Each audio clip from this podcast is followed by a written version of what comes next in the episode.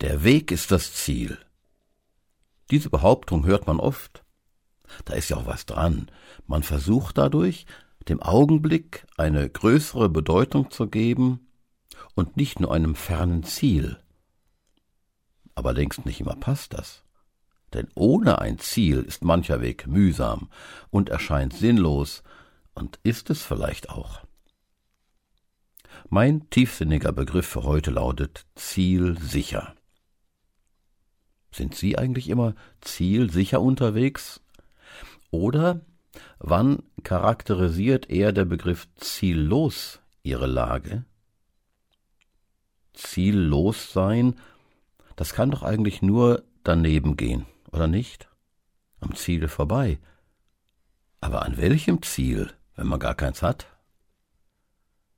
Es gibt eine kleine Erzählung, die Sie vielleicht schon mal gehört haben. Drei Steinmetze behauen jeweils einen Stein und werden gefragt, was sie da machen. Der erste antwortet, ich behaue einen Stein. Der zweite Steinmetz sagt, ich arbeite an einem großen Fensterbogen. Und die Antwort des dritten lautet, ich baue eine Kathedrale. Alle drei haben richtig geantwortet, aber der erste hat nur den Weg als Ziel vor Augen. Wenn mein Stein fertig ist, dann mache ich halt den nächsten Stein und so weiter und so weiter. Der zweite hat schon eine größere Perspektive. Er sieht das komplette Fenster, das entstehen soll. Und der dritte? Würden wir dem empfehlen, jetzt halt mal den Ball flach, du alleine baust doch keine Kathedrale.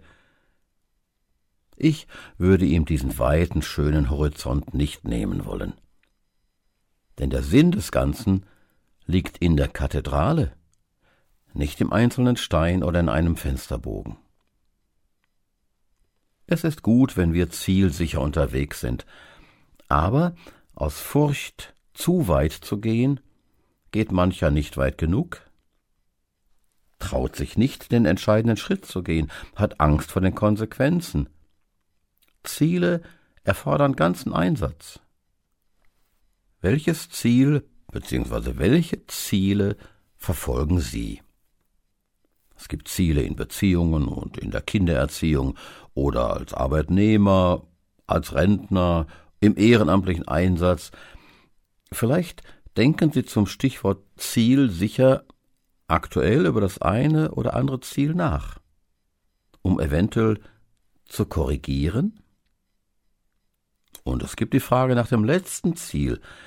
Vor allem dabei sollten wir uns nicht mit wenig begnügen.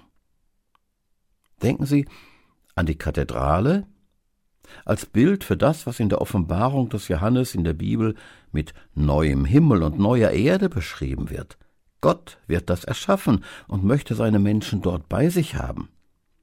Sein Sohn Jesus Christus lädt jeden dazu ein, um dabei zu sein, um Frieden mit Gott zu haben, was übrigens jetzt schon erlebbar ist.